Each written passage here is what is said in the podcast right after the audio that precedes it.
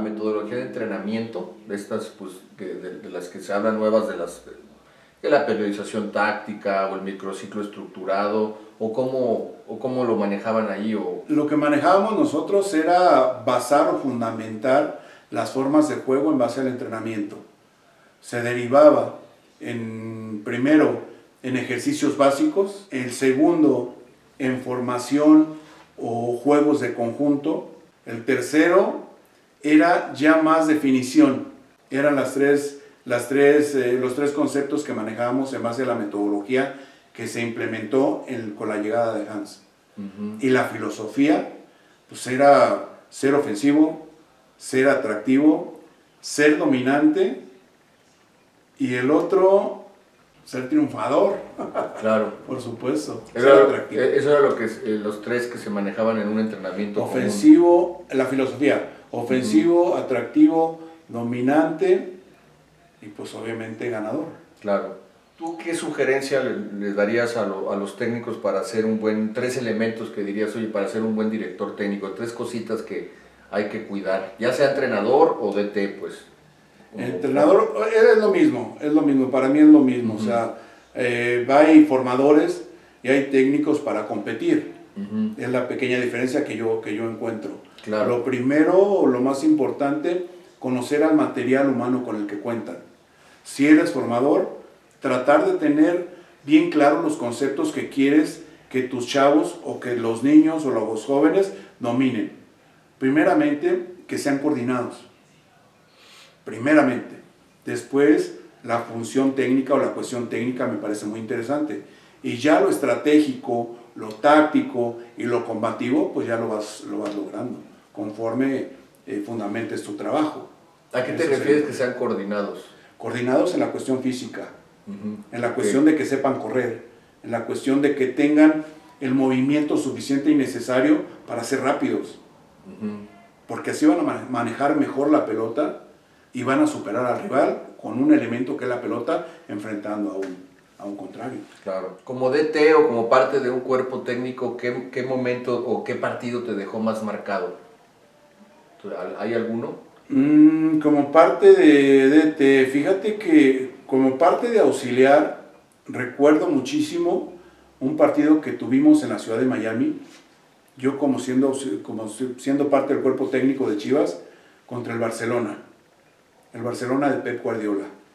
Les ganamos con anotaciones de Marco Fabián, impresionantes, un disparo de media distancia, uno de media chilena. Ah, claro. Eh, otro de José Luis Verduzco, que nadie lo conocía, Verduzco, era un integrante de la sub-20 de Chivas, que de repente pasó a la Liga de Ascenso, en la Liga MX, y que bueno, ya no, ya no, ya no estuvo acá con nosotros, y, un gol de Giovanni Casillas. me parece que con esa experiencia me quedo, o sea, Imagínate, en lo futbolístico, en lo profesional, ser parte del cuerpo técnico y ganarle a Pep Guardiola un partido en donde él estaba dirigiendo al Barcelona y que mi hijo esté siendo parte del equipo en el cual yo soy auxiliar del técnico principal, pues para mí fue algo fue en Los Ángeles, ¿no? ¿Dónde fue? Fue en Miami. Ah, en Miami. Fue en Miami. ¿Cuánto quedó? 3 4 3-1. 3-1. 4-1. 4-1, sí. Dos de Marco Fabián, uno de Giovanni Casillas y el otro de José Luis Verduzco. ¿Y quién era el técnico de Chivas? El Güero Real. El Güero Real. ¿En, qué año fue eso? El Güero Real 2008. 2007, 2008, por ahí aprox. Ah, es que también fuiste auxiliar del Güero Real. Sí, sí, sí. No, buenísimo. Sí, te digo, jugamos contra Real Madrid, jugamos contra la Juve, jugamos contra el Barça. Y en ese tiempo yo decía, con mi hijo aquí, y yo de auxiliar en Chivas, y uh, Dios, gracias Dios. Sí, y, contra el Real Madrid fue en Los Ángeles, ya en Carson, ¿no? Ese partido contra el Real Madrid no. ¿No fue Carson? Contra el Real Madrid fue en Santana. En Santana, California. En Santana, California. Ah. Y en Miami fue contra el Barcelona. Y contra la Juve fue en Hershey. Contra la Juve. ¿Ahí cómo quedaron? Nos ganó la Juve, creo que 2-0. 2-0. Pero al Barça 3-1. Y con el Madrid perdieron, ¿no? Con el Madrid nos metió 3 Cristiano. Cristiano, sí. Cuando estaba ahí, creo que Cristian Ramírez, ¿no? ¿Te acuerdas de Cristian? Estaba ahí, jugaba en Chivas también. Cristian. Buen amigo. Cristian Ramírez. Ahorita anda de fuerzas básicas. Lateral derecho, ¿no? Sí, es, sí, Ajá, lateral. sí, sí, sí, se lo ubicó, se lo ubicó. ¿No te, to- te tocó ver al campeonísimo o no? No, No. me acuerdo ver a Guadalajara eh, coronarse en el 70. En el No, 70. soy más chavo. Cuando yo. empezaba Calderón. Cuando empezaba Calderón. El- bueno, no, cuando Calderón ya era Calderón, perdón, porque fue el, No, no, no. fue el portero de, de la selección mexicana en el Mundial Fíjate, del 70, en, en el 70 yo recuerdo a Jamaicón Villegas ser campeón con Chivas. Al Jamaicón Villegas. Creo que, no, espérame, creo que sí. O Villegas, lo recuerdo. Eh, eh, recuerdo el título de Chivas en el 70. Ujú. Gol de Alberto Nofre contra el Atlanta en el Estadio Jalisco. Un gol de cabeza. De ahí me acuerdo de Chivas. Y por supuesto de Nacho Calderón cuando te digo que mis primos Sí, y mi sí. padrino me llevaban al Estadio Jalisco. Entonces, y- ¿gol de, ¿a quién se lo metió no ofrece gol? Onofre se lo, llevó- se lo anotó. No recuerdo quién era el arquero del Atlanta en ese tiempo, fíjate. Pero fue, pero fue este, eh, digamos, la- el último torneo eh, que, que era a puntos, ¿no? Que quedó Chivas campeón o ya era, fue cuando empezaron las liguillas. No, no, no, a puntos, era de puntos. Fue el último, el último Tabla general y... fue cuando Chivas, la- el último campeonato de Chivas y pasan 16, 17 años hasta que ustedes, Hasta que nosotros, del 70 hasta el 86, 87. entonces te 16 tocó, te tocó ver ese, ese torneo. ¿Fueron de tus, los, los que recuerdas primero? Ajá, ajá, sí. Sí, porque es del 58, ¿no? Sí, Tenías sí, 11 sí. años, Los demás no me tocaron. 11, 12 años. No me tocaron consciente. Un repaso de los técnicos que ha tenido Chivas desde esas, del 70, con Horacio, Horacio Troche, ¿no? Que fue el que Horacio te, Troche, sí, cuando empezaste, eh, después, bueno, Guerra, el zurdo López, La. Volpe, Ruggeri, Féquete. Féquete, este, luego pues ya vienen los 90, el Tuca Ferretti, Güero Real, Efraín Flores, Ajá. Almeida, de todos estos, eh, ¿cuál es el, que, el, el Chivas que más te ha gustado cómo juega? O sea, que dices, estas pinches Chivas juegan a toda madre, me encanta cómo bailan en la cancha. ¿Cuáles han te, Mira. quién? O sea, no tiene que ser uno, sino pueden ser Me han varios. gustado, me han gustado varios. Por ejemplo, eh, las Chivas de Tuca Ferretti. Sí. El grupo de jugadores formidable. Y, y, y con la dinámica, ¿no? Formidable. El grupo de Hans Westerhoff. Sí, también. También, muy bien. Las Chivas, eh, te digo, de 86, 87, pues qué te puedo decir, Sí, o sea, sí, sí. jugaban bastante bien, tuvieron un torneo cabrón, así Sí. con esas palabras. Y, y siendo yo parte de ellos, pues me quedo con esa generación. con esa generación. Sí, también a mí me gustó mucho las de Güero Real, con que tú estuviste Ajá. con, de auxiliar, no sabía que, no me acordaba que estuviste Sí, ahí, qué padre. Me, me encantaba el Güero Real, también con Efraín, Ajá. el Tuca, este, con Galindo también jugaban, Con y Vegas, con Westerhoff. sí, sí. Es que les tocó muy buena camada también, Fíjate. el Venado, Mar Bravo, era un- Sí. una gran generación. Fíjate que esa, esa generación y esa etapa fue marcada por Hans, Hans Westerhoff. De la metodología que se empezó a implementar con la llegada de Hans, primero era buena, antes de la llegada de Hans. Ya con la llegada de Hans, implementó esa formación que te digo y esa filosofía de ser ofensivo, de ser atractivo, de ser dominante y de ser ganador sobre todo. De ahí para adelante fue cuando yo me empezaba a emocionar muchísimo más.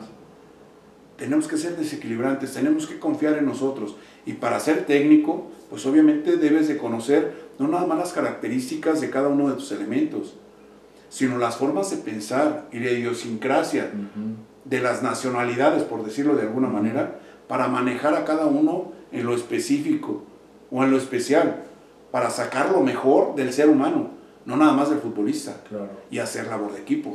Oye, es interesante lo que dices porque lo has mencionado varias veces a Hans, ¿no? Ofensivo, atractivo y dominante, ¿no? Pero además él era holandés y pues hablaba español, pero ¿qué tenía Hans? Eh, eh, o sea, era un tipo, yo creo que sensible porque dice, oye, tengo que conocer al jugador, cómo piensa. Oye, pero pues, yo soy de allá de Ámsterdam o de Rotterdam, no soy de aquí del- de la perdida o de la experiencia o de Santa Tere, cabrón. Era un tipo entonces que le, le giraba la, la- la piedra, No. ¿era sensible o cómo era? Claro, claro, claro, muy sensible y muy, muy interesado en conocerte a ti primero como persona. No solo el jugador, sino su cuerpo Sí, técnico, claro, todos a sus todo colegas. mundo, a todo mundo. ¿Cuál Ujú. era su entorno familiar? ¿Cuál era su entorno social? ¿En qué circunstancias vivía? ¿Qué problemas, por decirlo de alguna manera, le aquejaban? Y de ahí, pues bueno, vamos a hacer esto. Y era muy práctico. Era muy sencillo, muy práctico. Le, la, la sencillez con la que te trataba y te explicaba las cosas, a pesar de que en poco tiempo habló español, era muy claro. Ah, ¿no sabía español o qué? No sabía, no sabía. Llegó a México y empezó a estudiar y se adaptaron. La, la, mayoría de los extranjeros se adaptan rapidísimo a la idiosincrasia y al idioma de los lugares a donde van. Y eso es una gran ventaja. Pero aparte, es que además una cosa es México y otra cosa muy diferente es Guadalajara, eh, Jalisco y otra muy diferente es el tapatío. O sea, tampoco somos complicados como mexicanos ya de por sí. El tapatío también tiene su complejidad. ¿no? Sí, yo, pero, pero yo creo que no nada más nosotros, eso pasa en todo el mundo. Hablamos de las idiosincrasias y, dentro de todo eso... Por eso yo decía ahora, bueno, vamos hace ratito a cerrar con el tema de las chivas de la actualidad, pero yo hace rato, antes de que definieran a Hierro y a, eh, Belko Paunovic, yo decía, pero no se compliquen, traigan a, a, Westerhoff de regreso, a Matías Almeida, lo que ha funcionado, no quieran descubrir el hilo negro. Pero bueno, ojalá que estos dos extranjeros, Fernando Hierro el español y Paunovic el serbio, pues sean un Almeida o un Westerhoff, ¿no? Sí, sí, sí, o sea, dentro de todo esto, la Que no es fácil también. Sí, no, no, no, tampoco. O sea, son determinaciones que pesan y que pueden marcar la diferencia de uno y de, y de, otro, de otro lado. Lástima que Hans ya está retirado, ¿eh? Como, como, como técnico. Se retiró con Pachuca, estuvo con Pachuca el último tiempo. Ya se y luego se retiró a Holanda. Mm. Dejó a su hijo en Pachuca. Ok. Que dentro de todo, o sea, Pachuca ha aprovechado en todos lados, ¿eh? entrenadores, futbolistas. son cabrones. o sea, los, los, los, Martínez, por, por, mi respeto. En eso, en eso la, la, la, perspectiva que tienen o la visión que tienen es importante. Sí. Es algo, es algo a seguir. Pero dentro de todo, de las formas, de las maneras, la forma como Jorge Vergara de repente revolucionó esas, esas metodologías, sobre todo en Chivas, a mí la verdad que me encantaron. ¿En qué año llegó Hans Westerhoff? Eh, Hans, híjole, es buena pregunta. Así exactamente no lo recuerdo, pero... 2003, debió de haber llegado 2003, por ahí. Sí, va. 2002, 2003, sí, sí, sí. Zuli, cuéntanos también de tu experiencia. Cuando hay un mal resultado, un mal desempeño, ¿cómo le das retro a un jugador? O sea, para que no se te agüite, para que no después las manzanas podrías después contagien al grupo. ¿Cómo le das un retro a un jugador? ¿Qué sugieres? Reto. O sea, de aquí yo creo que primero hay que conocer a la persona para poder eh, decirle, hey, la regaste en esto, tenemos que trabajar en aquello, ya no me hagas esto. Eh, de ahí, fíjate que hay, situaciones que me llaman, no sé si te comenté hace ratito, de Javier Aguirre. Javier Aguirre, ahora como técnico en, en España, sobre todo, él se abocaba primero a conocer la idiosincrasia del grupo de jugadores o de cada uno de los del grupo de jugadores que integraban su plantilla. Me llamó mucho la atención una declaración que hizo en una ocasión. Yo trato de conocer la idiosincrasia para saber cómo llegarle, para saber cómo convencerlo o cuáles son sus intereses para tratar de mejorarlo. Y de ahí, partiendo de, ese conocimiento, pues ya sé cómo le puedo, le puedo hacer para que me entienda o para mostrarle de mejor manera mi idea futbolística simplemente. Si es que un técnico debe ser como mago, como más, o sea, yo creo que un director técnico es una profesión o una actividad y, muy, muy cabrona, porque eh, tienes que llegar y, conocer, como dices tú, informarte del país, de cómo viven, de qué piensan, eh, aprender el idioma. Bueno, hablas de Pep, Pep creo que habla como cinco idiomas. O sea, son muchas cuestiones que tienes que ser a la vez papá, amigo, hermano, padre, o sea, no es cual, como dicen los, los, de, los culichis, ¿no? No está pelada, ¿no? No está pelada, o sea, no es cualquier cosa, ¿no? Sí, sí, no nada más, eh, como dicen, me está gorda, como dicen. Exactamente. La verdad que es complicado, es complicado, pero hay quienes tienen mayor facilidad para poder desempeñarse de esa manera, o sea, eh, creo yo que lo más sencillo es lo más complicado de, de enseñar o de que lleven a cabo tus dirigidos. Porque mucha gente dice, pues nada más póngale huevos. Sí, si no es pastel, no es pastel, no es, no es, desayuno, no nada de eso. O sea, el talento tiene que ver, el manejo de la pelota tiene que ver, el rival tiene que ver. O O sea, es una, una... Y la prudencia, ¿no? ¿En qué momento decirles o, o la toma, La toma de decisiones también, importantísima. ¿A quién pones? ¿A quién no pones? ¿En qué momento lo pones? ¿En qué momento lo sacas? ¿En qué momento te va a dar buen resultado? ¿Y cómo aguantar en un momento dado, no? Porque de repente me tocó con, con chavos que en ocasiones explotas y les dices hasta de lo que se van a morir. Sí. Sí, sí, sí, tienes que cuidar todo, toda esa parte es, interesante. Por ejemplo, ¿cómo manejas o cómo que sugieres manejar las estrategias? ¿Qué decirle a los suplentes para que no se desanimen? Digo, para que sigan motivados y sigan colaborando con el equipo y no también no te lo te contaminen en el, grupo. Mira, ¿Cómo, siempre, ¿cómo manejar eso? Siempre manejar a un grupo no es nada más los privilegiados que son los que juegan, ¿no?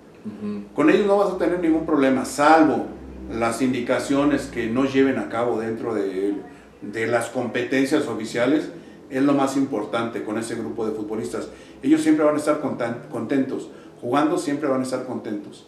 Todos los demás que no son contemplados, ni para concentración, ahora puedes llevar a casi todo el plantel a los partidos y tenerlos en el banco. Pero el que no participen como titulares o regularmente con el equipo en competencias oficiales, pues obviamente que es la gran tarea del, técnico, el saber coordinar las formas de pensar de toda la plantilla es lo más importante, no nada más de los que no juegan, de los descontentos. Uno de acá de afuera dice, uy, este está emputado, porque no juega? Pues claro, ¿cómo lo mantienes dentro de la misma idea? Dentro de lo que quieres para que su equipo, tu equipo desarrolle dentro del terreno de juego el darle posibilidad, en el trato humano, simple y sencillamente, en el acercarte con él, el platicar, el escucharlo, el tomarlo en cuenta en ese tipo de, situaciones, me parece que es clave. No nada más en, órale, ya vas de titular y ya, ya se soluciona la situación, para nada. Sí, tiene que estar al pendiente de, todos, ¿no? Aunque no, aunque no jueguen. Oye, pasando al tema de Chivas, Zuli, entrenadores como Guerra, Ferretti, Almeida, cuando llegaron no tenían, no tenían buen cartel y ellos sí tuvieron éxito. Ahora últimamente pues, se habló de que cuando se fue Almeida que llegó Cardoso, luego llegó eh, ¿quién? Eh, Boy, que paz descanse, Tomás, Tena, incluso Ucetich, técnicos. Hasta Ambriz estuvo acá. Sí, Ambriz también. Bueno, técnicos con, con, digamos, con trayectoria, con experiencia, bueno, hasta pues imponía como voy, ¿no? Pues era, y no pudieron hacer, eh, digamos, sacar a un Chivas protagonista, bueno, salvo un espasmódico semifinal de Bucetich con América, ¿no? Los, los chicotazos, ¿no? De, Calderón, los goles de Calderón, pero de ahí en más Chivas no, no levantó porque este común denominador, pues cuando Guerra llegó de Potosinos no era gran figura como técnico, tampoco eh, Tuca empezaba y Almeida pues venía de, de, Banfield y de subir a, de la B a la A, de regresar a River y los otros no tuvimos, ¿qué, qué pasa en Chivas? O, y ahora bueno, tocando, metiendo aquí a la ecuación a Beko Paunovic el europeo, ¿no? Este, ¿Qué opinas de, esto? ¿Cuál, qué, debe tener el, técnico de Chivas para poder ser? El otro día te decía, cuando amablemente me, te, preguntaba de la entrevista, decía que Galindo, el maestro, me dijo, no, es que con Chivas hay que entrar con el pie derecho. Y me dices, pues cabrón, pues hay que entrar con el pie derecho a cualquier lugar, ¿no? Claro, claro. Pero, ¿qué tiene que suceder? Porque Chivas no es, para mí Chivas es el, el más grande de México, el más popular, el más amado, pero el más complejo. Sí, es más complejo porque su mercado está reducido. Se reduce a los futbolistas con la nacionalidad mexicana. Y esto no es este, discriminación como de repente lo quieren poner o lo pusieron mucha gente con la contratación de Ormeño, ¿no? El futbolista este como centro delantero del Santi Ormeño. Hay, hay, situaciones que llaman mucho la atención, o sea, por eso yo, mencionaba que la cuestión mental es bien importante, el saber coordinar las maneras de pensar o las formas de pensar de cada uno de los, de los, de los jugadores hace que los convenzas con la idea que le tienes que vender y que el jugador te tiene que comprar para poder funcionar de buena manera. Si tú los tratas bien como persona, creo que como profesionales la respuesta va a ser adecuada también, no nada más como personas, porque si los tratas mal, ya no estamos en la etapa esa de que no te voy a pisar para que eh, saques tu coraje o que la respuesta sea con coraje, con, con Sí, fuerza, con todo esto y lo otro, para que al rival que tienes enfrente con la pelota de por medio te lo lleves por delante, ¿no? O sea, yo creo que ahora ya la capacidad que debas de tener del conocimiento del juego, independiente de las formas de ser de cada uno, es lo que puede darte el éxito. Ya no es nada más de que, híjole, pues este, pues tiene buen verso, pero pues para ponerme la muestra, pues no sabe ponerme la muestra. O no es nada más de que, no, pues yo corro un chingo, yo corro muchísimo, yo pateo a los rivales y todo esto. No, no, no, ahora son otras características, son otras situaciones que tienes que resolver. Y si el, el jugador está contento fuera de la cancha con el que le da indicaciones, porque nada más el que lo mete a jugar. Ujú. Porque hay jugadores que ni indicaciones le tienes que dar, nada más Claro, ponerlo y te sale. exactamente, todos somos diferentes. Sí, sí, sí. Entonces, resumiendo, ¿tú crees que eh, para que Paunovic sea exitoso debe de primero entender bien la idiosincrasia, conocer a los jugadores, personalizar el trato y de ahí, bueno, pues tener esa magia para, para lo futbolístico, en lo deportivo? el, Pero, co- el conocimiento que tenga de lo o futbolístico sea, ya... en pocas palabras, si él se al final. sabe integrar, eso tuvo, por ejemplo, Westerhoff, tú dices, él- Sí, él- él la sí, parte humana y la parte del conocimiento para amalgamar. Al momento, al momento de tomar decisiones que no eran favorables para el futbolista, no se tentaba el corazón Hans, ¿eh? Él lo decía, tú no, no, y no, pum, y chao. Le hacía así, y ya se lo hacía a un lado. Y al momento de que él te consideraba, sí, se interesaba mucho Ujú, y, y hasta creaba lazos afectivos ujú. con los jugadores para tener mayor convencimiento y ya el convencimiento ya, ya pasaba al segundo término. Ya el jugador desempeñaba lo mejor que él tenía, ya no por el técnico, por él. Sí, pero al que le hacía así también ahí por ahí iba y también hablaba con él. También y- le exigía, hey, hey, cabrón, no estás haciendo esto y lo Sí. otro y lo demás, ¿no? Claro, pues esperemos que, que puedas ahora sí que entrar con el pie derecho este señor, ¿no? Ojalá, con los dos, no con el derecho, nada con los dos, Se ocupan, en estos momentos Guadalajara necesita de los dos pies. así es. Oye, ¿qué jugadores de Chivas te han llenado el ojo en los últimos títulos? 97, 2006, 2017. 97, híjole.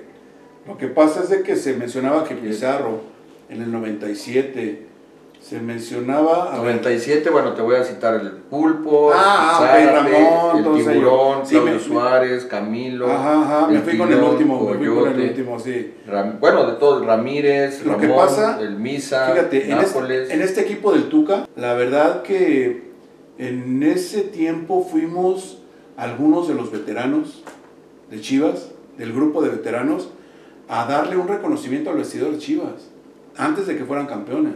Hablar con Tuca y decirles que, pues simple y sencillamente nos gustaba mucho la forma como estaban jugando, la forma como llevaban el torneo formidable. ¿Los llamaron? Les dijeron, oigan señores del 87, vengan aquí a hacer no, grupo. no, no, no, no, pedimos nosotros en ese tiempo Willy Gómez, Juan. Manuel Luna, los que integraban esa camada de, veteranos de Chivas, nos dijeron, oye, es buena idea ir y decirle, ¿sabe qué? Viene un compromiso importante, una etapa importante para el equipo, tiene nuestro apoyo, reconocimiento y todo eso. Y la verdad que fuimos exintegrantes de, de- de Chivas. ¿Previo a la final o en ese, durante No, esa no, no, temporada? no, en el, en el- en el torneo. En el torneo, sí. en el torneo. Cuando Tuca Ferretti Mm. estaba dirigiendo a Chivas. ¿Y quiénes te llenaron el ojo de esos, este... Pues la gran mayoría, la gran mayoría, Nápoles, el Tilón, el Tiburón, inclusive eh, en ese tiempo, pues el Pulpo, que era el, Pulpo que era el te- portero.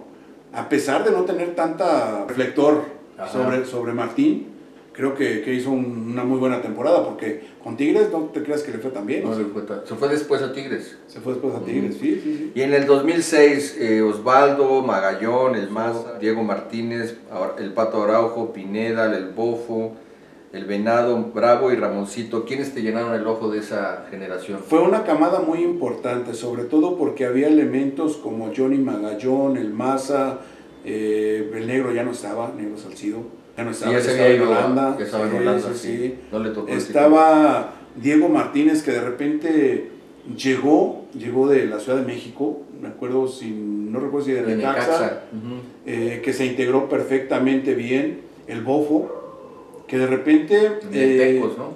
de Tecos. Hay, hay- hay situaciones que cuando Hans llegó a Chivas, de repente a mí me nombraron como visor del equipo profesional. Hans de repente me, había pedido un listado de cinco jugadores por posición, de acuerdo a la formación que él quería implementar, de los cinco mejores del fútbol mexicano. La elaboramos y dentro de esas estaba el Bofo Bautista, estaba Diego Martínez, estaba, por ejemplo, ese tipo de jugadores que marcaron diferencia, junto con Omar Bravo, junto con el Venado Medina, por supuesto, eh, Omar Esparza, también que es producto de, de, fuerzas, de básicas. fuerzas básicas, y el caso de Ramón eh, Morales, pues ya estaba él integrado con Chivas en ese entonces. Tú estuviste ahí, formaste parte también de la elección, ¿no? De, como, como, como, como, como, información, como visor. Ah, sí, sí, pero los jalaron al final. A, ver, ¿quiénes son, ¿quiénes son los más sobresalientes? Diego Martínez. Pues no había sí, pierde ahí. Claro. No había pierde. Y era muy buen lateral. Ajá. Y, y del, dos, perdón. del 2017, pues por supuesto, Rodolfo Cota, que de repente no, uh -huh. no llamaba mucho la atención con Chivas, la verdad que fue importante también. Sí, muy importante. ¿Y alguno que otro más que te haya llamado la atención? Pues el Negro Salcido, por supuesto, Alanis, Jair como central, el Chapito Sánchez. Uh -huh. El Chapito, fíjate que fue un caso muy importante, ha sido, Ajá. porque todavía está en la claro. actual ahí en, ahí en primer equipo. El Güero Real lo, lo trajo de Cruz Azul. Hierro, ¿no? Lo ratificó. Sí, sí, sí, lo acaba de ratificar Hierro. Eh, Chapito estaba en Cruz Azul, no recuerdo si en la 20 o en reservas, y el Güero Real lo rescató y lo trajo a Chivas, a Chapito Sánchez. Y el Chapito desde ese entonces, junto con otro chavo que ahora está jugando en Australia, Ulises Ávila. Ah, claro. El Uli Ávila, la verdad que los dos eh, impresionantes, ¿eh? Chavos sí. con muy buen futuro. Ulises no tuvo oportunidad de mostrarse en Chivas en primer uh -huh. equipo. Salió a jugar al extranjero, fue a Inglaterra, tuvo esa posibilidad y ahora en Australia la está rompiendo. La está rompiendo, sí, le ha ido bastante bien. ¿Quién ha sido para ti, Zuli, los tres jugadores de Chivas más grandes de su historia? ¿Con quién te quedas? Los tres jugadores más grandes, yo creo que del campeonísimo merecen todos mis respetos. Creo que Chava Reyes, el Chale, el Tubo, eh, Jamaicón, Chaires, el Tigre. Eh, yo creo que ellos son los, ¿Pero con quién te quedas? los forjadores. Dime, dime tres. Me quedo con el Tigre, me quedo con Chava, me quedo con Héctor y me quedo, híjole. O bueno, saca, saca vamos ser? a poner, saca estos de, de, de, de, acá de la ecuación. es que nos debemos a ello. Y dime del 97 para acá, ¿con quién tres te quedes? Bueno, que ya me dijiste los del campeonísimo, con sí, esos te quedas. Sí, la verdad. Pero que... como digamos, como de consolación, dame de, de, del rango del, noven, del perdón del 80 y, de los 80 para después del campeonísimo para acá que, después que escojas de, a tres después del campeonísimo para acá yo te puedo decir que Omar Bravo es uno de ellos ok bueno sí Campeón los histórico. números la estadística lo, uh -huh. lo refleja uh -huh. eh, perfectamente el negro Salcido es otro uh -huh. Me parece que Ramón Ramírez puede ser uno de los que imprescindibles en este en este sentido. Y, híjole, lo que pasa es que me voy, me voy mucho por, por quienes se identifican un poco más o por quienes salieron eh, un poco más de, más de Chivas. Aquí el Venado Medina. Dicen que están los jugadores de estadísticas, ¿no? De eh, cualidad, de talento, uh -huh. pero también están los ídolos. ¿Cuáles para ti serían los tres más grandes ídolos de Chivas en su historia? Ídolos. De tres más grandes. O sea, de ídolos, de ídolo es diferente, ¿no? Como en el caso de, bueno. Híjole. Tenemos a un Cuauhtémoc Blanco. Blanco no solamente ídolo de, de América, sino de, de, de, México, ¿no? De México, sí, de la selección. Ídolos, pues yo me voy por el campeonísimo también. O sea, ídolos, para mí el Tigre Sepúlveda. Era para ídolo. mí Nacho Calderón. Era ídolo. Ídolo, por supuesto, mi ídolo. Héctor Hernández.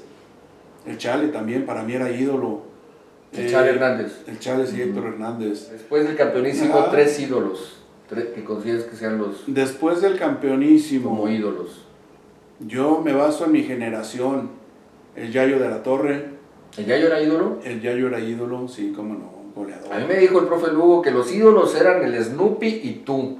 Pero también me dijo el profe, el, el profe Lugo, me dice, alguna pregunta que le hice que me dijo, eh, eh, elogio en boca propia es vituperio. Entonces Tú no puedes decir que fui, tú fuiste, pero a mí me dicen que, es vituperio, que, es tú, Yo tú y el Snoopy eran los más...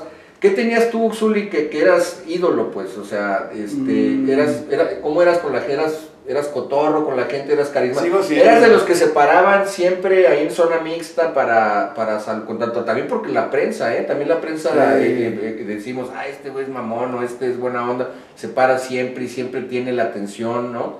Por ejemplo, digo, hablan muchas cosas de Mauri Vergara, pero yo lo vi en el Salón de la Fama y el tipo Ajá. con afición, muy educado y siempre se paraba a darle la, la- la atención Su lugar, a, su lugar, sí, a la gente. a la, a la afición, Mira, ¿no? yo te puedo decir muchas cosas, o sea, eh, ya es vituperio, como dices, ¿no? Hay situaciones que me llaman mucho la atención. Yo, por ejemplo, soy de barrio, soy de gente que, que, que, que nunca me gustó que me hicieran un desaire, independientemente de que fueras ex- exitoso o no fueras ex- exitoso, tuviera recursos o no tuviera recursos. Yo siempre he tratado, porque hasta la fecha sigo haciendo lo mismo, de darle su lugar a la gente. De repente me saluda la gente en la calle, o nada más, hola, ¿cómo estás? Saluda a todo el mundo, a pesar de que mi mujer me dice, oye, ni lo conoces, ¿por qué lo saluda? Pues es gente que no conoce a uno. Y tenemos la obligación, desde mi punto de vista, de, de corresponder de alguna manera. Un simple saludo, nada más. Y creo que eso lo, lo traté de llevar a cabo en mi carrera como futbolista profesional. Me llamó mucho la atención unas palabras de mi mamá, que en paz descanse también, que de recién a ella no le tocó eh, mucho tiempo la trayectoria que tuve como futbolista profesional. No le tocó disfrutar de lo que logramos como, como profesionales dentro del fútbol. Eh, un- en, un- en una ocasión, eh, ya jugando yo mis primeros partidos en, en Chivas, me preguntó en una, en una vez antes de fallecer, me preguntó que qué sentía ser famoso. Y pues la respuesta que yo le di fue de que eh, famoso, pues no, no, no, no, ¿por qué? ¿Por, por qué me preguntaba? O, o que no era famoso ni nada. Ella falleció el segundo año en el, en el que yo debuté. Eh, dice, es que yo vivía en Santa Tere todavía. Sí. Eh, es que toda la gente viene aquí, toca la puerta y preguntan por ti, que dónde estás, que qué andas haciendo, que cómo, cómo te había ido y todo esto. Y yo le decía a mi mamá, no, mamá, es que yo famoso no soy, o sea, yo juego y, y ya, tan, tan. Y para mí eso me marcó para decir, nunca tienes que ser más, ni menos de lo que aparentas. Tú eres de aquí y de ahí Claro. trata de Ni seguir siendo la inferior ni arrogante, sino Ajá, Igual. Ajá, ajá. eso, eso te sugería tu mamá. Sí, Sí. sí, sí. Y siempre lo- las, eso las, las sugerencias de lo, lo- mamás. lo traté de llevar a cabo Claro. porque hasta la fecha cualquier persona que por ahí me saluda, pues yo no le niego un saludo para nada, mucho menos Claro. autógrafos o algo de eso, Sí. ¿no? O la charla, simple y sencillamente. Claro, claro, exacto. Oye, entonces ídolo, ¿quién, ¿con qué ídolos te quedas de, después del camionísimo para acá? ¿Dijiste a, a, a Yayo? ¿A quién más? A- Yayo, Ol- olvidémonos de, de- de resultados, ídolos. ¿de qué etapa para acá? Del, después del campeonísimo para Después del campeonísimo, el Snoopy, el acá. estúpido Snoopy, Pérez. el Snoopy. No, yo no le puedo decir así, tú sí. Es mi amigo, Saludos es mi amigo, Snoopy. es mi amigo, cómo no. Tipazo. Este, fíjate Todo un que... personaje el Snoopy. Sí, sí, sí, cómo no, cómo no. Buen amigo, buen amigo también. Para mí el concho pudiera ser también. ¿eh? Ah, también era, era El concho también, sí. Lo seguía sí. la gente. Aunque era de perfil más, más, más bajito, pues no tan, Pero lo querían, pues. no tan apantallador, Ajá. pero sí lo querían, sí, claro.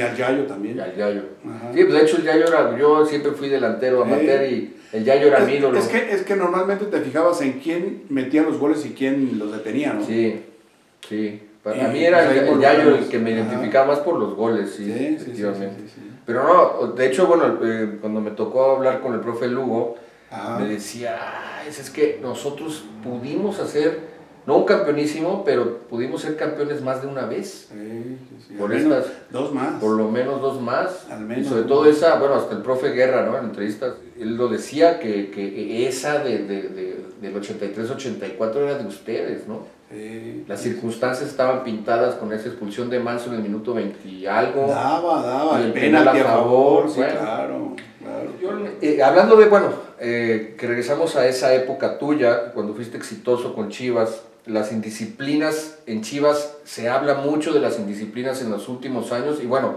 esto data desde décadas, ¿no? Y desde los 70, cuando eh, matan al centavo Muciño en una, en un restaurante o cantina, etcétera. Las desveladas de, de- de- ah, cuando empezaba el WhatsApp decían no pues es que hace 12 años 10 años después de la medalla de oro olímpica, se decía que bueno, el Chatón hoy o que Fabián, esto de que hasta las 3 de la mañana en martes, miércoles, y ahora pues que si hasta suben en redes sociales, en Instagram, el, que, el, ¿cómo se llama? El, Chicote Calderón y Alexis y es que hasta suben ahí, están presumiendo sus, la botella. ¿Cómo alguien que lo, que lo manejó eh, bien y que los llevó al título, pues para mí también uno de los últimos, o el último ídolo que para mí ha tenido Chivas es Almeida, ¿no? Como técnico, fue, fue ídolo en ese equipo del, 2017. ¿Cómo lo, lo, manejó? ¿Cómo crees que Almeida manejó eso?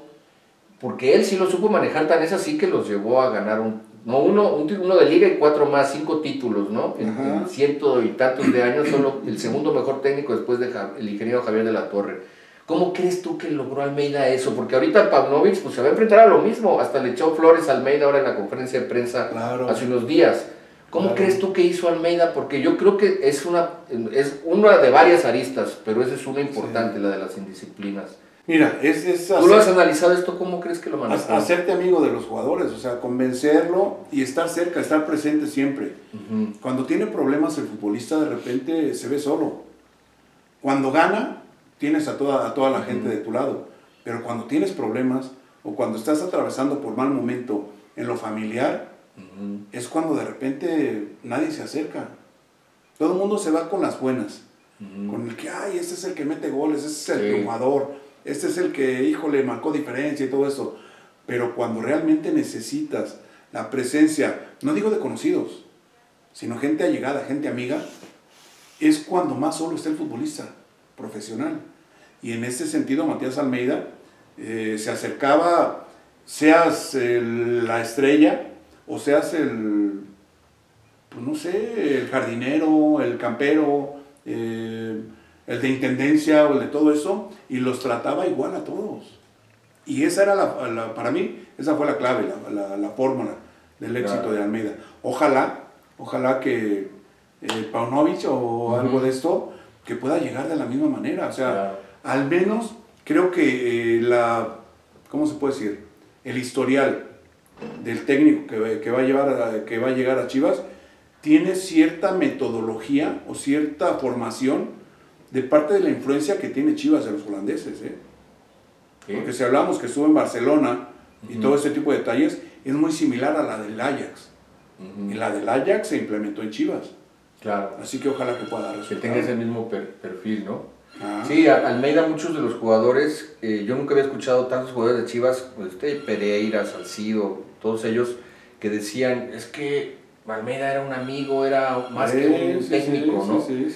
y yo pienso, porque Almeida también en su libro, en su autobiografía autorizada, él dice, yo de los 18 a los 35 me porté mal, me, me saltaba la barda de River y me iba de peda, este, eh, era mi compañero de cuarto en selección, el Cholo Simeone, y ese cabrón era bien portado, dice, como un chicharito bien portado. Bueno, chicharito después como el chicharito, siempre se ha portado bien en cuestión de, de, alcohol y todo, pero decía Almeida, yo me porté muy mal, pero yo creo que Matías lo que hacía, yo supongo es su posición mía, de que, a ver, cabrón, eres mi amigo, ya te conozco, oye, no, pues que quiero ir con la chava o me quiero, bueno, pero mañana te vas a partir la madre en la cancha, cabrón y ahí ya en esa complicidad, ¿no? Pues ya al jugador no le quedaba de otra más que rajarse con...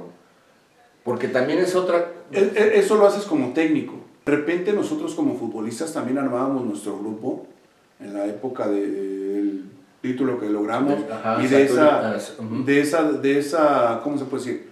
De esa etapa en la cual estuvimos a punto de lograr otras dos estrellas para Chivas. De repente sí, nos íbamos a comer, nos íbamos a desayunar, pasábamos momentos en los cuales tratábamos de cerrar círculos. Nada más todo era profesional. Claro. También tuvimos nuestros ratos de esparcimiento y de diversión y de andar de vagos, por supuesto. Ah, ok, ok. Y en esos momentos es cuando logras, no sé, desde mi punto de vista como exjugador, cerrar, cerrar esas, esa, esa convivencia y comulgar con la misma idea. A ver, ya estuvimos de vagos, ya fuimos, eh, hicimos lo que lo que nos tuvimos de fiesta, cosas de o lo que sea. Ahora es tiempo de responder como profesionales. Y ahí sí, hasta nos mentábamos la madre y decíamos, ahora. Se llevaban bien, pues llegaron a ser un buen grupo, una buena familia sí, ustedes. Sí, sí, sí, sí, sí. Así como familia, tanto así, no te creas. Pero, se Pero al momento, al momento de ser solidarios, tanto en lo profesional como en lo humano, tratábamos de serlo. O al menos estábamos comprometidos. Estaban comprometidos y, ok, también tuvieron Sí. sus, Sí, sus vagancias, ah, pero... Claro, claro, claro. sí. De eso uno no se escapa. Yo pensé Pocos- que eran santos. Pocos, pero- no, no, no, ¿qué pasó? pero pocos bueno, escapan, pocos escapan de ese tipo de cosas. ¿eh? Claro, sí, sí. Hubo muchos muy bien portados y existimos otros muy vagos también. ¿Y cómo ves a, los, a, lo- a las chivas de la actualidad, Zuli? Ojalá, ojalá, ojalá que pueda cambiar la, la realidad para, para Chivas o el momento tan, ¿cómo podemos decirlo? Tan complicado en cuanto a resultados y en cuanto a títulos.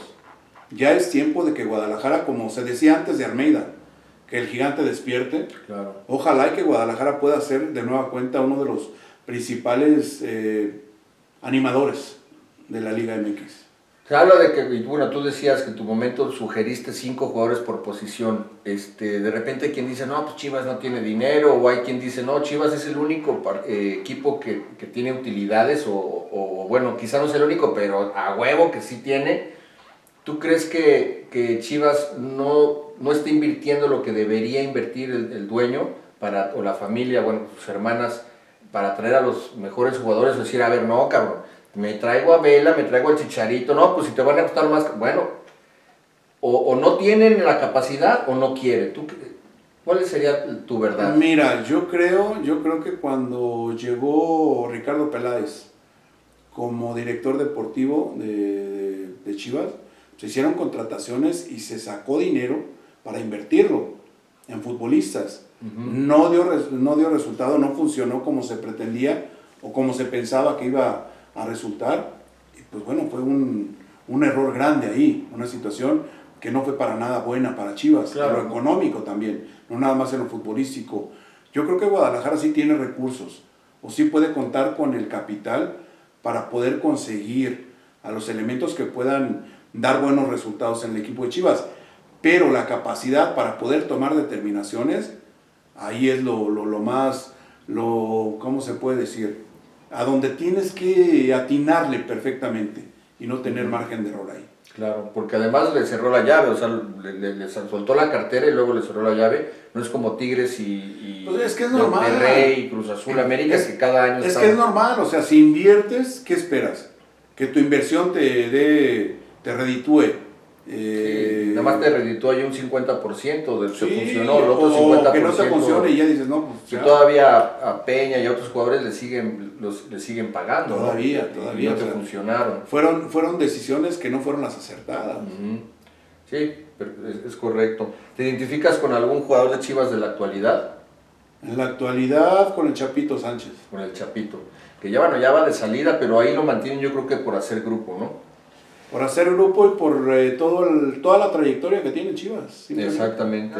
Finalizar con el tema de Chivas. Te voy a hacer una trivia aquí muy difícil, seguramente para ti, de que me digas de lo que ya repasamos de los campeones del 87. Estos son los que alinearon en la gran final del 87, 97, 2006 y 2017. Ajá. Celestino Morales o el Zuli Ledesma, el, el, el ¿Cómo, Pulpo dijo Checo Zúñiga. Lugo? ¿Cómo dijo Che- Checo Lugo? Elogio, el elogio en boca propia es vituperio. Vituperio, vituperio. Pulpo Zúñiga, Osvaldo Sánchez o Rodolfo Cota. ¿Con quién de estos tú te quedas? ¿Con quién de estos porteros te quedas? Bueno, ya sé que a lo mejor te vas a quedar con el Zuli, pero pues con el Zuli del, del, del, del, del, del Me quedo con del Osvaldo. programa del Snoopy. No, no, no, ¿qué pasa? es mi amigo, ¿eh? Lo conozco, Ajá, lo conozco, sí. Con Osvaldo. Con Con Osvaldo. Osvaldo, sí. Y después en la lateral derecha, Lugo, Lateral derecha. Zárate, Magallón o el Chapito Sánchez. Bueno, ya Ma- no- Chapito, Chapito está Chapito bien. Sánchez. Sí. Después eh, el- el cent- uno de los centrales, por eh, Quirarte, el Tiburón Sánchez, el Maza o Jair Pereira, El Maza. el Maza. Luego Demetrio Madero, Claudio Suárez, Héctor Reynoso o Osvaldo Alaniz. Híjole, está entre Demetrio y Reynoso. ¿Te gustan, te gustan ellos? Demetrio, Demetrio. Sí. Te quedas ahí con el, con el colega. Es que me, me- me- voy a ir más por, Por los los de mi camada, sí, por los de mi equipo, por supuesto. Luego eh, José Pelón Pelón Gutiérrez. Gutiérrez, Pelón Gutiérrez. en paz descanse. Un saludo hasta el cielo. Camilo Diego Martínez y el, el, Aris Hernández, bueno, el Pelón Gutiérrez. Pelón Gutiérrez Luego el, el 8, ¿no? El, el, el Chepo, el medio derecho. El Pato. O Salcido. Salcido. Voy con el Chepo. Con el Chepo. Después el contención, el Wendy Mendizábal, Coyote, Gonzalo Pineda o el Gallito Vázquez. Wendy. El Wendy. Luego el, 10, eh, Galindo, el creativo, ¿no? Galindo, Ramón Ramírez, el Bofo Bautista o Rodolfo Pizarro. El Benja. El Benja, el maestro Galindo. Después, extremo derecho, el Concho Rodríguez, el Misael Espinosa, ah, el Venado Medina o el Conejito Brizuela. El Concho. El Concho. Luego el centro delantero, el Yayo de la Torre, el Gusano Nápoles, Omar Bravo o Alan Pulido. Yayo. El Yayo. Y después el otro delantero, Cadáver Valdés, el, eh, Manolo Matador, eh, Matador Martínez, Ramoncito Morales o Orbelín Pineda. Cadáver. El cadáver. Para ti, ¿quién es el mejor jugador de la historia? El mejor jugador de la historia del fútbol, híjole, Pelé. Pelé. Y después, ¿Messi o Maradona? Messi. Y el mejor entrenador de la historia para, para para ti? El mejor entrenador de la historia, pues me voy a los recientes. Para mí, Pep Guardiola. Pep Guardiola. ¿Y cuáles serían los principales defectos de la, de la selección mexicana históricamente? Defectos de la selección mexicana históricamente, no puedo hablar de la mentalidad, porque mucha gente dice que la mentalidad no creo que sea el problema. Yo creo que más que de la selección, de, la, de los directivos de la, de la Federación Mexicana de Fútbol o de la Liga MX, de no reducir la cantidad de extranjeros o de jugadores no nacidos participando en la Liga MX. Yo creo que eso es, más que lo futbolístico. Y pero hablando de lo futbolístico en mundiales, cuando México ha perdido, cuando no ha avanzado de fase, ¿algún problema o, de, área de oportunidad que tú veas en, los combinados ah, nacionales? Yo creo, yo creo que en este sentido, eh, de repente podemos decir que en Brasil la confianza, el exceso de confianza o el tirarse para atrás, más bien dicho, de cuando pues, se perdió contra Holanda. En esa, en esa ocasión creo que fue lo que nos perjudicó mucho. ¿Y las principales virtudes de la selección mexicana, cuáles, o, del, sí, del fútbol mexicano, del, como tal la selección? Yo creo que la, una de las virtudes o cualidades de la selección mexicana es la capacidad que tienen los futbolistas. No hablo de mentalidades, no hablo de nada, sino las capacidades que, tienen y que deben demostrar en, en el próximo mundial. Perfecto. Mm, ¿Qué tendría que suceder para que eh, el, tricolor logre grandes cosas? ¿Qué factores tendrían que pasar para que digas, puta madre, ya por fin México, ya así como en selecciones menores, ya logramos un campeonato del mundo, algo grande? ¿Qué, qué crees que tendría que pasar?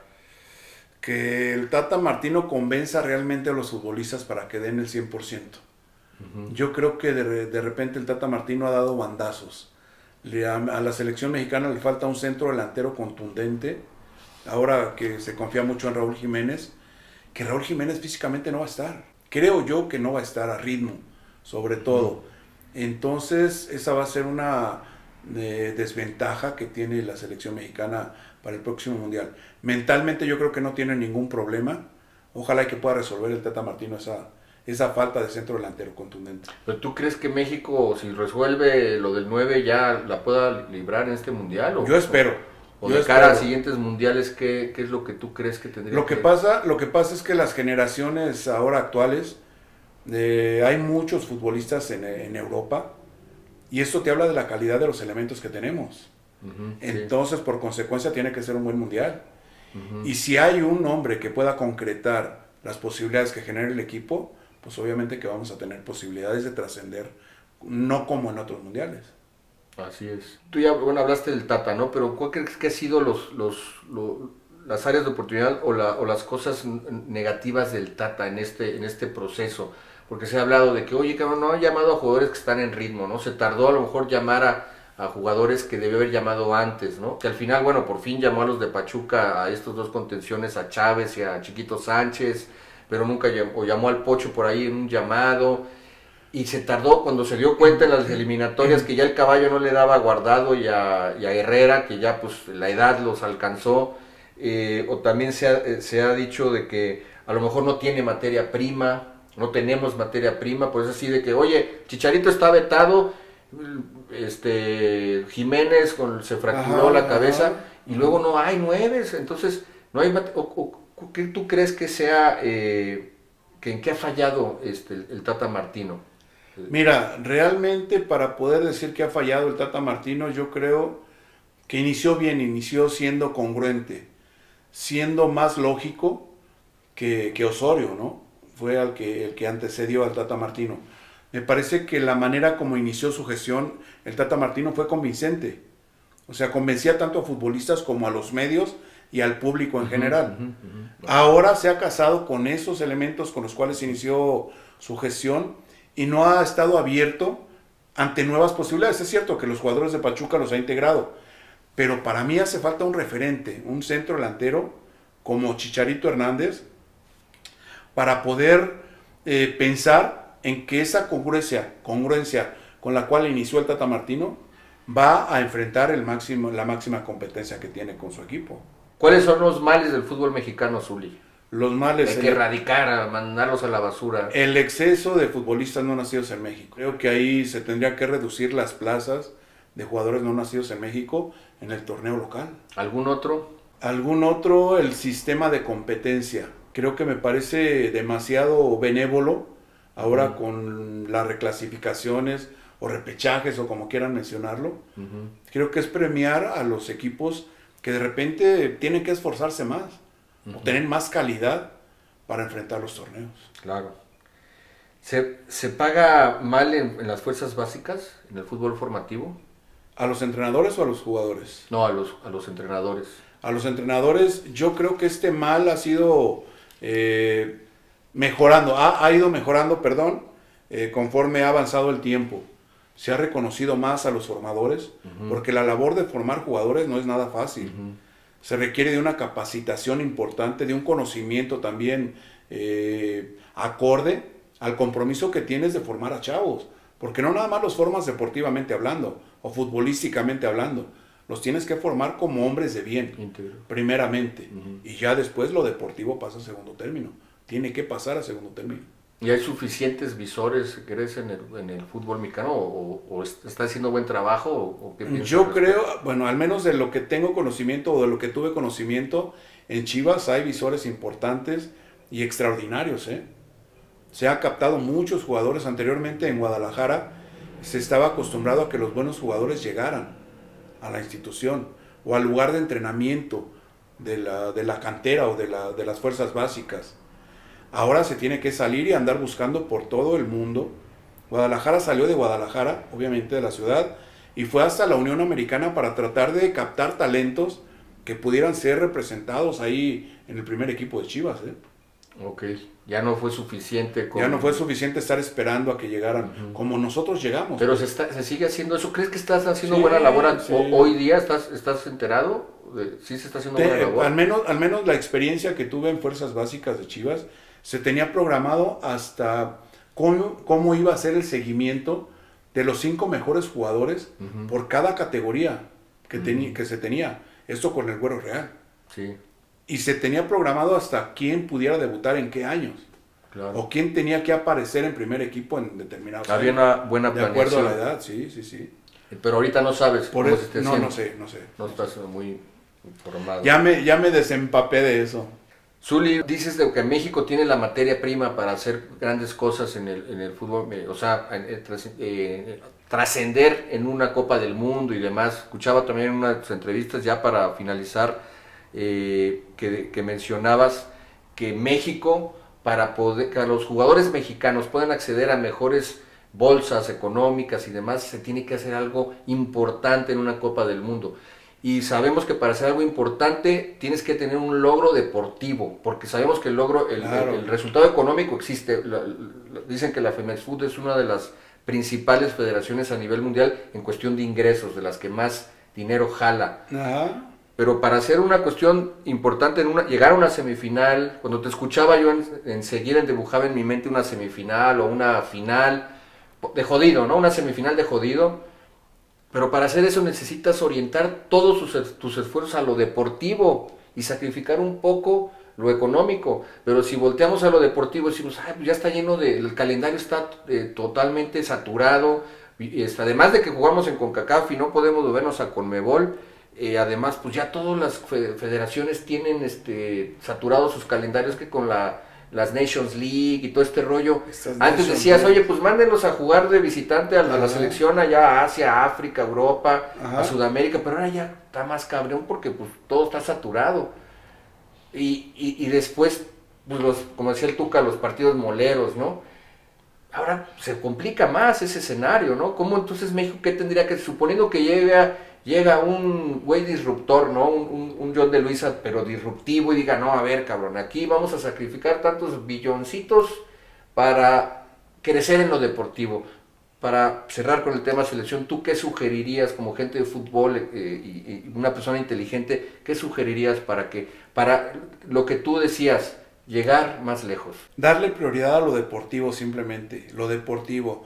Lo económico sabemos que es importante y últimamente lo económico de lo deportivo tiene que ir de la mano, pero de repente se prioriza mucho lo económico. Si queremos crecer en lo deportivo, lo estamos dejando abajo.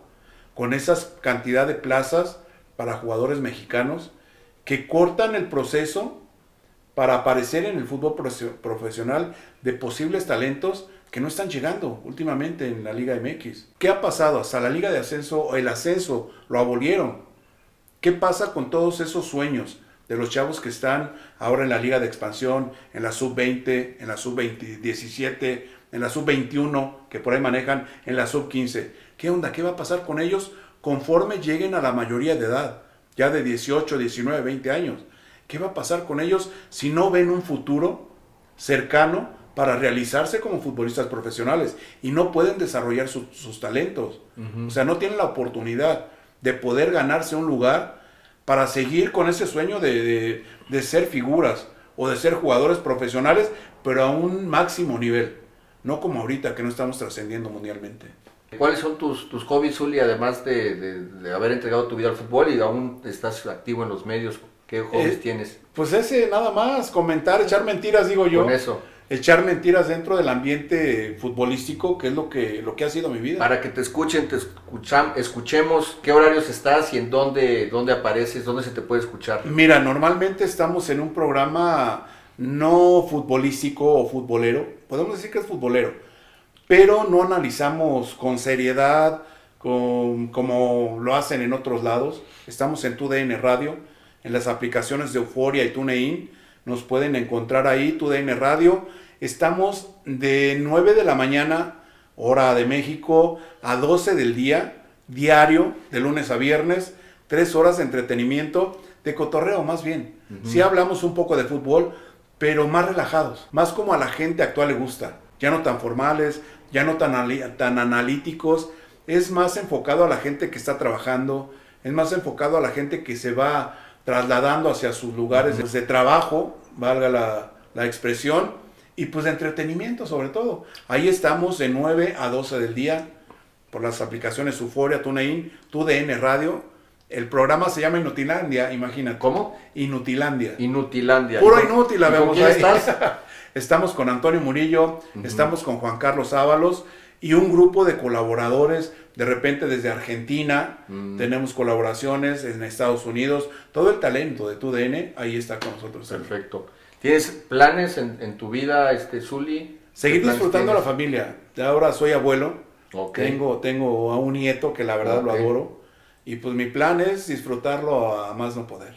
Para mí ha sido un placer, un, privilegio entrevistarte a ti y a cada uno de, gente de Chivas que, tengo la oportunidad de, de dialogar y pues qué bueno que, Dios te, nos da más vida y que superaste, ¿qué fue lo que, lo que, lo que te padeciste? Un aneurisma, un aneurisma, un aneurisma que la verdad yo le sigo dando gracias a Dios y a toda la gente que, que nos apoyó, a la generación dorada de Atlas, a la, ¿cómo se puede decir? A las, a las leyendas de Chivas que hicieron un partido, a Dios por mantenerme con vida, por mantenerme entero todavía. Y no me canso de agradecer a todo, a todo mundo y sigo con el mismo sueño, seguir disfrutando mi familia.